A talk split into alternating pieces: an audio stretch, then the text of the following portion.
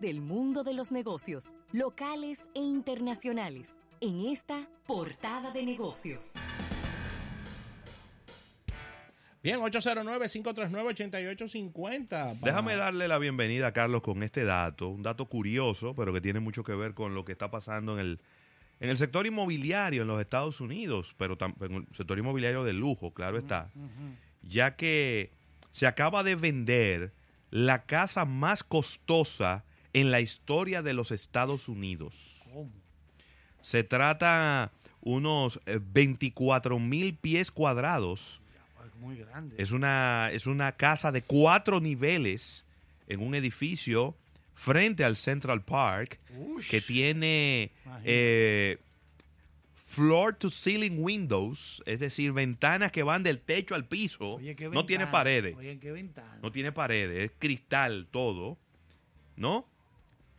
Y es la casa vendida más costosa en la historia de los Estados Unidos. ¿Qué? 238 millones de dólares. casi nada. 238 millones de dólares. Tiene una vista de 360 grados alrededor de su entorno. Y yo pensaba que era la de Michael Jackson. ¿La de, quién? La de Michael Jackson. Pensaba no, que era la más cara. No, porque que, acuérdate que él hizo esa casa ahí por lo barato del terreno. Ahí donde, ¿cómo se llama? Eh, Wonderland, ¿cómo es? Wonderland. Era Wonderland, Carlos. Wonderland o Neverland, ¿cómo era? Neverland. Neverland, Neverland Ranch. Neverland Ranch. del viejo Pero él lo hizo, él eso lo hizo él en el, en, en el campo porque el terreno es mucho más barato. Claro, porque para hacer un, Eso está en el Central Park, No, pero ven acá, papá. ¿Y cuánto vale el metro, el, el pie cuadrado por ahí? No, eso es carísimo. Pero si aquí, en cualquier ciudad pequeña de esta. No, en Naco. en Naco, por ejemplo, ahora, ¿cuánto está? Está oscilando en dos mil dólares el metro cuadrado. Por ahí, de verdad. Pero en la Nacadona está más caro que en París. Ay, Dios mío. El metro ¿Cómo Sí. No, no, bájale algo, bájale Sí, sí, sí, búscalo, búscalo. No, no estoy inventando, búscalo. No, porque que, eh, pero ven acá, en las en los Champs-Élysées, ahí en París. Eso nada más es un, entre sacar a la gente que pueden vivir ahí. Y con ningún tipo de comodidad, ¿eh? Porque ahí tú no puedes romper una pared, tú no puedes meter una tubería, tú no puedes remodelar una casa, porque todos son casas históricas que, son patrimonio de la humanidad, tú no le puedes poner la mano. Hay que consultar. Tú vas a poner un aire acondicionado, tú tienes que llevar un aire acondicionado de eso que se paran en la esquina y lo ponen en la esquina de una casa. Porque tú no puedes hacer un hoyo para meterlo, ni poner un splin, ni nada de eso. Es que tú no puedes tocar eso. No te puede. En esa serie que le mencionaba fuera del aire a Rafael y a Rafael aquí, que le mencionaba Trotsky, La, serie que tiene Netflix, hecha por la televisión rusa. Incluso todas las letras que aparecen en cirílico. No me digas. Y solamente se puede leer el. No aparece Frida en un cameo, ni siquiera. Sí, ¿cómo que no aparece? Aparece Frida. Sí, porque él tuvo una cuestión con sí, Trotsky. Sí, sí, sí, él, él tuvo una relación ahí, ella, con esa señora. No ya la puse en mi lista para ver. No era fácil. Mira, eh, eh, lo que mencionó esto con relación a lo que nos dice Ravelo es que todas esas estructuras antiquísimas están preservadas allá. En las diferentes ciudades rusas. Me encanta. Bellísimo eso. Entonces eso se puede ver con esta fotografía preciosa de esta serie. Esas mi hermano, para ponerle la mano a un edificio de eso, mire, a una multa, te meten preso fácil. ¿eh? hay un, hay, un hay departamentos en lo que es, y, esto, claro, eh, ocurrió eh, como una precaución durante la Primera y la Segunda Guerra Mundial y se ha mantenido en el tiempo. Un departamento dentro, del, dentro de los ministerios de cultura de tomarle fotografías a los edificios emblemáticos de las ciudades y de digitalizar los planos por si cualquier cosa pasa, hacer el mismo edificio igualito otra vez. Pero todas esas ciudades europeas, tú sabes que las destruyeron y las volvieron y las reconstruyeron como mismo estaban. Entonces ahí no hay miedo para que no haya manera de que se pierda la historia de esa ciudad. Pero oigan esto, No de que vamos a desbaratar la ciudad y vamos a hacerla nueva. No, nueva no. Yo leyendo libros sobre Stalin, veo que él, cuando el de Stalin, ¿verdad? El, hombre fuerte, el hombre de hierro allá en, Rusia, Él solamente mandó para el otro mundo a 20 millones de personas. Sí, oye. Óyeme, Una qué- cifra pequeña. Qué pero- simpático, ¿eh? Y Hitler, Hitler lo traicionó. Pero bueno, eso Sí. es otro tema. El asunto es que él organi- organizó y ordenó a los arquitectos e ingenieros a que le construyeran rápidamente muchos edificios multifamiliares allá en la capital. Sí. Bueno, eso está, eso está feísimo. O sea, pero oigan lo que es la vida. La prisa con la que este señor pidió que se construyeran esos edificios hizo que hicieran una cosa horriblemente fea. Dale para allá, que hay que terminarlo. O sea, ahí, entonces uno está al lado del otro, como que no tienen continuidad, un lío del caray. Eso. Ah, pero ¿y quién le pone la mano a eso? Dejen eso así, que ahora es un atractivo turístico. Claro. Vengan a ver, vengan a ver los edificios que mandó a construir Stalin a los ingenieros y arquitectos. Y, y- y fue- ¿y ¿Por qué están tan feos? Déjalo así, que ese señor fue que lo... Eso es parte de la historia. Exactamente. Parte de la historia. Exactamente.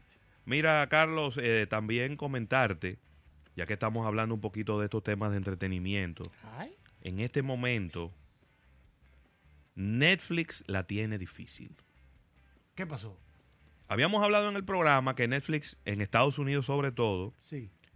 había anunciado un aumento en sus tarifas. Ay, Un aumento. se lo hemos dicho. Claro. No intenten aumentar. No, ya está anunciado. Ya eso está gente- anunciado. Los precios nuevos estarán a partir del 26 de febrero. Hmm. Y yo, Claro. tú dirás, bueno, lo que pasa es que ellos tienen tan buen contenido, Claro, claro. están invirtiendo tanto dinero que necesitan más dinero para poder seguir poniendo películas como Roma, Sí, que sí. tiene 10 nominaciones a los premios de la Academia, Ahí está. Y, y ni hablar de las demás series y demás que uno ve. Creo que son 14 en total, entre todas las, en las películas y series. De Netflix. Sí. Netflix. Que tienen ah, eh, Eh, los total Oscars. de nominaciones a los Sí. Pues oye lo que está pasando, y ahí es donde el puerco va a retorcer el, El rabo. rabo. Hulu anunció todo lo contrario, Voy a rebajar. que le voy a rebajar los precios. Ay, los- qué estrategia. Ay, qué estrategia. Oye bien. Me cae bien. los eso. planes que costaban 7.99 de Hulu Ujú. van a bajar a 5.99, 2 dólares menos. Dos tamboras menos. sí. Y Hulu anda como por 50 millones ya de suscriptores, 40. por ahí. vamos, vamos a investigar. Creo que vamos, era por vamos a 40 que andaban. Sí, porque ellos estaban Era en la mitad. Era la mitad. 25 y subieron. Mira, esa estrategia está muy buena. ¿eh? Ah, ¿tú, vas, tú vas a aumentar. Yo voy a bajar dos dólares para atraer gente para acá. Porque, oye, ¿cuál es el problema? Eh, dirán ellos ¿Cómo- ahora nunca. ¿Y cómo está Hulu en la región? Eh? La región de Aquí, yo, Latinoamérica. y el aquí yo no, no he oído al primer tipo que me diga que esté suscrito a Hulu. Porque oigo a la gente hablando de Amazon, pero no. oigo 23 hablar- millones tiene Hulu. Ah, bueno, no ha 23. llegado a 25 todavía. Eso es de coso de Warner Brothers, está metido ahí. Sí, La eso gente de de, ellos. Time Warner, la gente que eran de, o son de HBO, Sí. porque ellos saben que eso es lo que viene. Pero, no sé, ¿qué por ejemplo no me motiva a mí a suscribirme a, a, a Prime Video de Amazon, al Apple, a Hulu? ¿Qué, me, qué no me motiva, no me incentiva? Que yo noto que el pionero, que fue Sí. Netflix, se esfuerza en conseguir mayor cantidad de contenido del mundo entero. Claro. Entonces, como yo no conozco el menú, el catálogo de lo que ofrece Hulu, que ahí creo que están fallando, porque ellos, su trabajo de mercadeo debe consistir en hacerme llegar a mí. Mira lo que yo tengo, Rian, entonces para yo verlo. Sí. Porque mientras yo digo La parrilla. esa es una parrilla, papá, dame ahí, porque es que, es que aquella gente te están apabullando. Yo he visto series Y de, la polacas. mano, y de la mano de Time Warner, el catálogo debe ser muy bueno. ¿eh? Exactamente. Yo, yo he visto series en Netflix polacas, rusas, griegas, turcas, Alemanas. italianas, alemanas, es de, por, de todos los, y la- Ucranianas. argentinas, de todos los españolas ni decir. Ay, Dios Que aprovecho para recomendar la, la película, la serie que se llama El tiempo entre costuras, Ay, el tiempo entre costuras. que es una, una basada en una novela Taylor Man, ¿no? Es que se llama No, en no, inglés. ah, no, no, esa, esa, esa es muy buena, esa es de Hulu.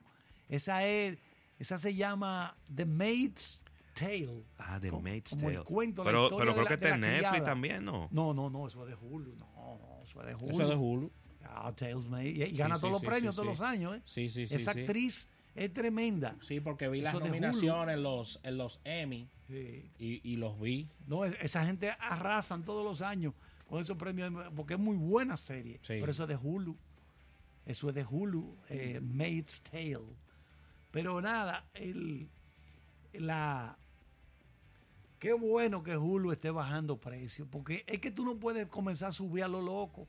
Yo subiera, tú sabes cómo, un dólar a la vez. Yo, esta vez un dolarito.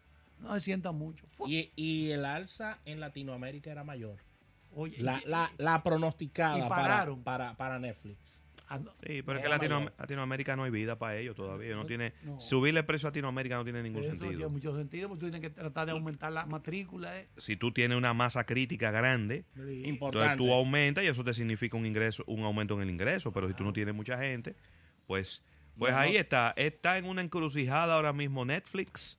Si mantiene. Porque ya Hulu anunció que va a bajar precios y creo, y entonces ahí el gap, el, la brecha El vacío entre uno y el otro va a ser muy grande.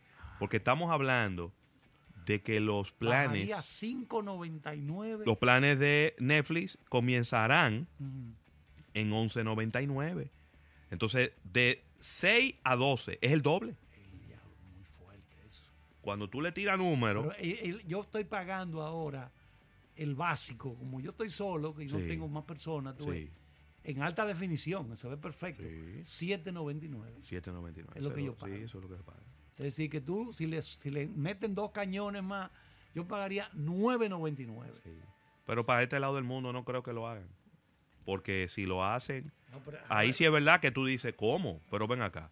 A 50 el por, a 51 por uno. Eso no. No, espérate. En estos días, Lo fundí. en estos días entro y, y le doy, ¿verdad? Abrir para ver mis cosas. Y me dice, no, tú tienes que ponerle la, la- la contraseña. Y yo, qué raro, pues, yo siempre entro y ya, no hay problema, no le doy. Que no, que no y que no. Y yo, ah. Calling all cars, calling all cars. y empiezo a llamar ya y sale un señor, dígame, ¿en qué le puedo servir? Muy agradable. Está en varios idiomas, tú, tú Sí. español, lo que Sí, sí, sí. Mira, aquí esta joroba no se ve.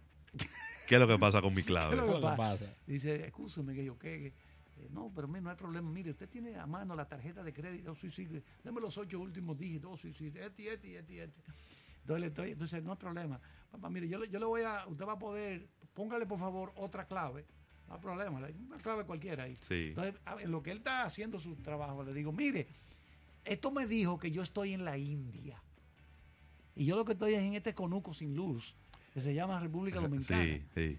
Y dijo, él, ah, ¿usted sabe qué fue? ¿Por qué fue que la cerraron? Y usted no pudo entrar. Alguien en la, en la India la hackeó. Ay. Entró con, con- Con usando tu- la con cuenta suya. Con la clave tuya. Eh, oye, En con- la India. eh, y cuando Tú tú... tienes mucho que no viajas por allá. No, claro. Entonces, oye lo que pasa. Si tú tienes un televisor smart nuevo, Sí. entonces tú le das la- tu clave de Ya. Wi-Fi en tu casa. Así sí, sí. mismo. de uno que yo qué Z, lo que fuere. ¿Tú sabes lo que hace? De una vez así, Arián, a mí me puso, ¿sabes dónde? You are in Barahona. ¿En En dónde? Barahona. En Barahona. aunque, aunque entre paréntesis y chiquito puso, es posible que la ubicación no sea perfecta. Mira, Carlos, y.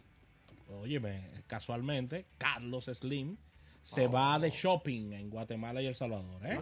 Ay, América que ese hombre Móvil, se va, ah, cuando ese hombre se va de shopping. ya lo sabe. América Imagínense. Móvil está. Eh, quien es propiedad de Carlos Slim adquiere las operaciones del Grupo Español de Telefónica en ambas naciones. El gigante mexicano de las telecomunicaciones, eh, Carlos Slim, está informando en el día de hoy la adquisición de las operaciones de Guatemala y El Salvador por parte de Telefónica. eh, esto, y esto anda por los 648 millones de dólares. Fue el precio pagado por la compra de Telefónica Guatemala, que rondó unos 333, mil, 333 millones, mientras que el resto, es decir, el, el Salvador, fueron unos 315 millones de dólares. Y la firma mexicana se está haciendo de este de esta eh, que habíamos anunciado en almuerzo de negocios que Telefónica estaba vendiendo sus operaciones en Centroamérica y aquí sale América Móvil a adquirir las operaciones de estos dos países. Si la memoria no me falla, Ravelo, ahí es que está el, el antiguo presidente de Claro en estas dos naciones. Sí, el que estaba en la República Dominicana, Sí. el señor Oscar Peña. Oscar Peña. Él está ahora... Eh, Guatemala. pero que él está, en Guatemala está la oficina, pero él está como jefe de, Claro en toda Centroamérica. Él es el CEO para toda Centroamérica. Él es el CEO para toda Centroamérica, Guatemala, Panamá, Costa Rica. Eh, Ay, Dios mío, me falta. El Salvador. Eh, creo que Nicaragua no está. Ahora no, la, memoria me traiciona. Pero él está, su oficina base está en Guatemala, pero él se mueve por todos los países de Centroamérica. Así que. Sale de compras el hombre, Carlos Slim, y ahí está mayores responsabilidades para este sitio. Habrá que, ah, sí, habrá que ver eh, al final de la historia si es un tema también de, de que hay mucho crecimiento y que todavía tienen mucho para dónde seguir creciendo este mercado de Guatemala en términos de comunicaciones, porque mira, yo he visto unos comerciales muy, pero muy buenos ahora en, televisión, unos comerciales de, de, empresas, de, empresas de telecomunicación, no era necesariamente claro, creo que era Movistar, pero que eso te habla de lo competitivo que es un mercado. cuando tuve buenos comerciales. Además está la, está la segunda parte de la estrategia, que posiblemente Carlos Slim esté comprando Carlos Almanzar para que él no, para que la competencia no compre esas empresas. Así de sencillo, así de sencillo. Entonces, ahí está la adquisición por parte de... Y sabíamos que estas operaciones de telefónica en Centroamérica se iban a vender rápidamente. Quedan algunos países todavía, pero sabemos que en los próximos días vendrán nuevos anuncios con la adquisición de esta importante cartera. Claro que sí. Carlos, tenías algo ahí de del petróleo y, de y, Venezuela. Bueno, sí, vamos a decir que las relaciones diplomáticas, como sabemos, están bien tirantes, muy tensas entre Estados Unidos y Venezuela, alcanzando el punto más bajo hace unos días con el presidente Nicolás Maduro en un discurso desde el balcón del Palacio Presidencial, dijo, en este momento rompo relaciones con Estados Unidos. Bueno, a pesar de que estas tensiones siguen subiendo entre la administración Trump y Maduro, las dos naciones todavía comparten un eslabón, un enlace crucial que es el petróleo. Los Estados Unidos es, conforman el cliente más importante y más grande que tiene Venezuela para, que lo sepa. para comprar su petróleo, lo que abarca un 39% de la de las entregas, bueno, eso fue el año pasado, un 39% de toda del petróleo que vendió Venezuela lo compró Estados Unidos según una data que nos envía con carácter de exclusividad Clipper Data, la empresa a la que estamos suscritos. Venezuela fue la cuarta fuente más grande de petróleo extranjero que llegó a Estados Unidos en octubre pasado. Está primero Canadá, está Arabia Saudita, está también Irak que, y está Venezuela en cuarto lugar. Repito, Venezuela la cuarta fuente de petróleo más importante. Ahora que las relaciones están en una, una tirante muy grande, la Casa Blanca tomó el, el paso dramático de, no, de, no, reconocer a Maduro. Y decirle, no, no, esto, esto es, y reconoció a Juan Guaidó, como todos sabemos. Más importante aún, para el mercado de petróleo, el presidente Trump está considerando un abanico de acciones para castigar a Maduro, incluyendo posibles sanciones petroleras. Fuentes cercanas a CNN le han comunicado eso. Eso sería un golpe devastador para la economía de este país que está tambaleándose, pero también tiene implicaciones importantes para Estados Unidos, porque la pérdida de los barriles, la cantidad de barriles son 607, 506 eh, mil, perdón. Wow. Bueno, está, repito, eh, Canadá, Arabia Saudita, México y después va Venezuela. Irak es en quinto lugar que está. Los 506 mil barriles de petróleo que le vende Venezuela, pongamos que no entren a Estados Unidos. Esto significaría que habría un alza fuerte en los precios. ¿Cómo? Así es. Sí. Sí, sí. Y afectaría mucho las refinerías estadounidenses que procesan cientos de miles de barriles de petróleo Venezuela, eh, venezolano perdón, cada día. los Estados Unidos serían afectados fuertemente con estas, estas sanciones a Venezuela, dijo Matt Smith, director de investigación de commodity de Clipper Data. Y recordar que el petróleo es la sangre de la economía venezolana. Ay, el ADN. De la, exactamente.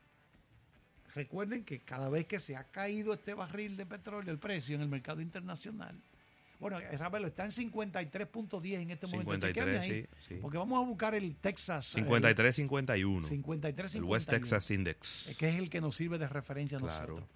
Bueno, pues cada vez que eso se ha caído, el presupuesto que hace el gobierno, tanto de Venezuela, Irak o Rusia, hay serios problemas que llevan a sacar las reservas. ¿eh? Claro. Saca billetes, saca cuarto, saca cuarto. Ven que, que nos estamos quedando cortos, no está entrando el dinero. Entonces tienen que utilizar las reservas.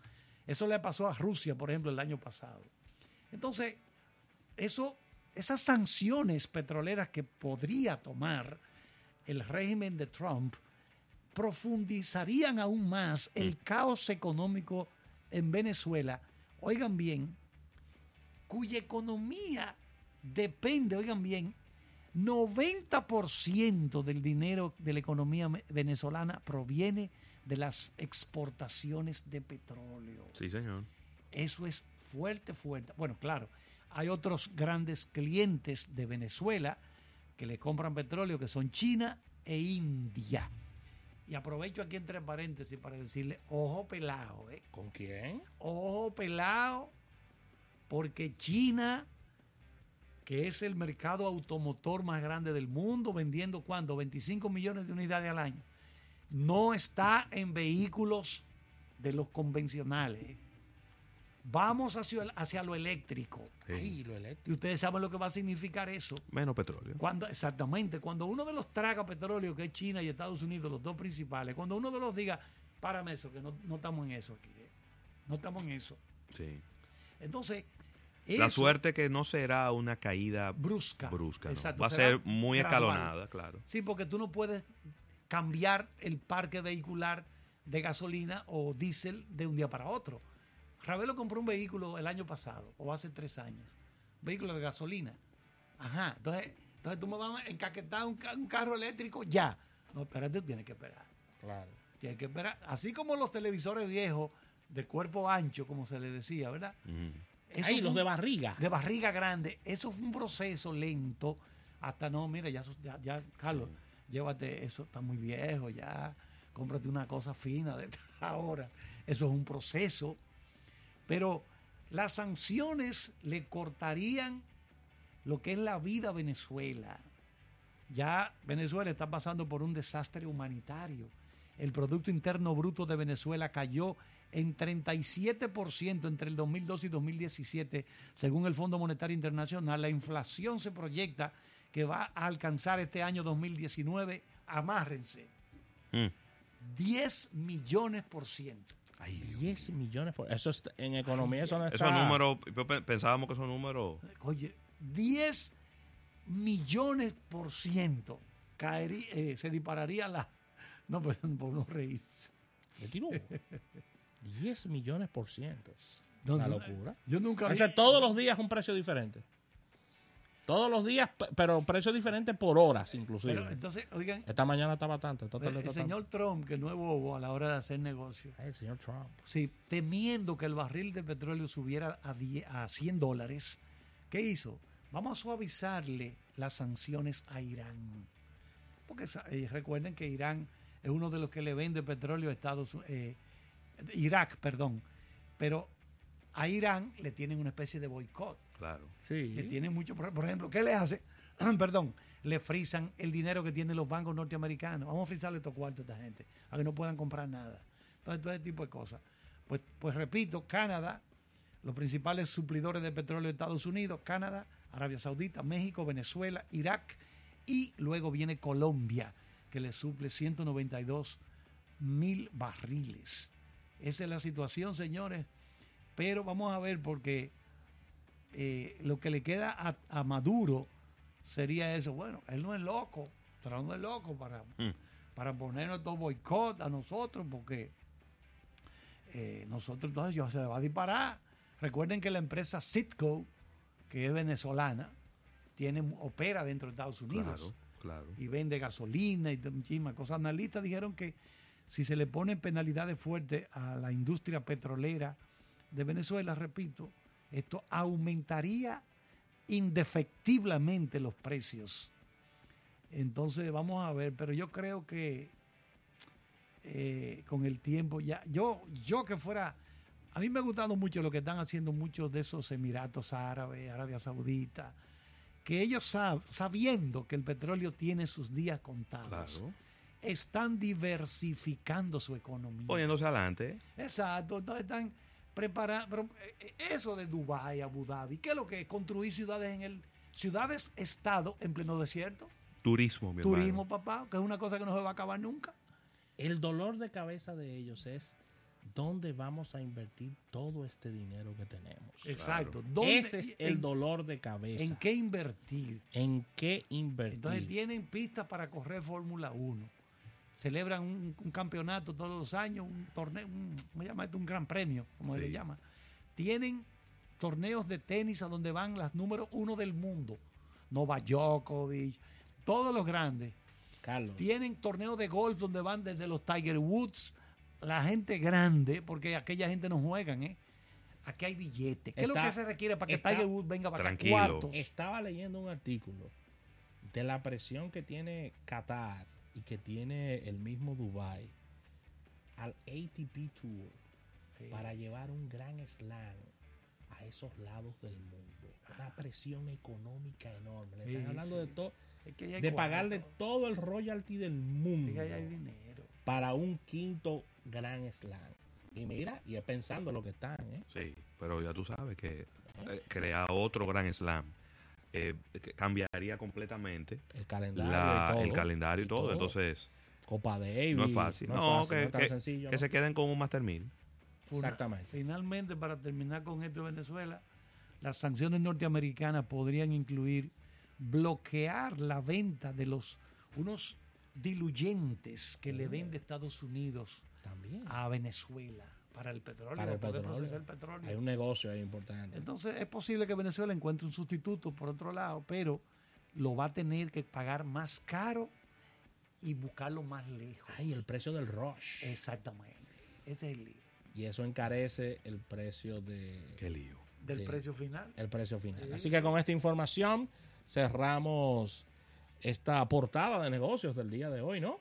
Y vamos a un pequeño break comercial. Al retorno venimos con innovación al instante y conversando con Carlos dentro, de un ratito de mercadeo deportivo. Vamos a hablar de la Serie del Caribe. tengo aquí. Que me informan, quiero que Carlos me confirme esto, que todos los jugadores apadrinados por la Major League no, van para la Serie del Caribe. No es que no pueden ir, porque no van para allá. Ya la Major League bajó una raya. Es correcto. Ya la Major League bajó una raya. Te tengo una noticia de Wimbledon que por primera vez en toda su historia va a tener una página web para que puedas comprar los tickets. que hasta el momento eso no existía. Eso no existía. Te voy a, traer esa información Ahora cuando te voy a decir, Ravelo, para que no se nos olvide.